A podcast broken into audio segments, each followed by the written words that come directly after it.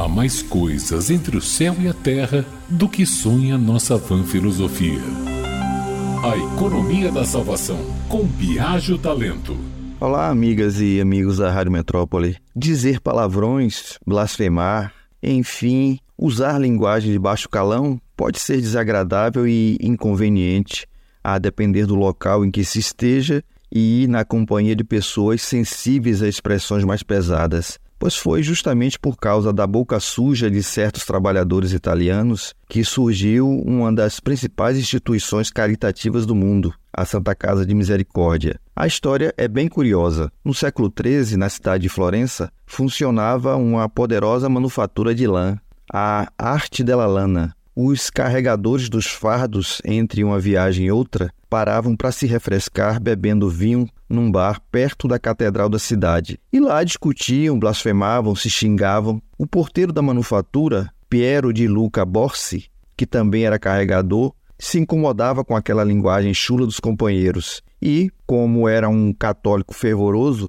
propôs criar uma taxa como multa para cada blasfêmia ou xingamento proferido. Todos concordaram o valor simbólico era de uma crasia, equivalente à décima segunda parte de uma lira toscana. Mas o volume de palavrões era tão grande que, em pouco tempo, a caixa dos carregadores acumulou uma quantia razoável. Então, Piero de Luca Borsi lançou a ideia de usar o dinheiro para comprar seis macas colocadas em diferentes pontos da cidade para recolher das ruas os doentes e levá-los aos hospitais de Florença, além dos mortos encontrados nas vias públicas. Os carregadores seriam remunerados com os recursos da caixinha por cada viagem que fizessem.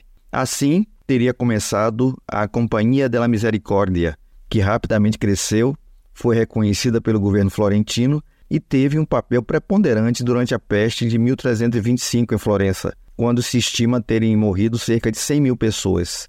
Eram os associados da misericórdia que recolhiam os corpos e levavam os doentes para tratamento.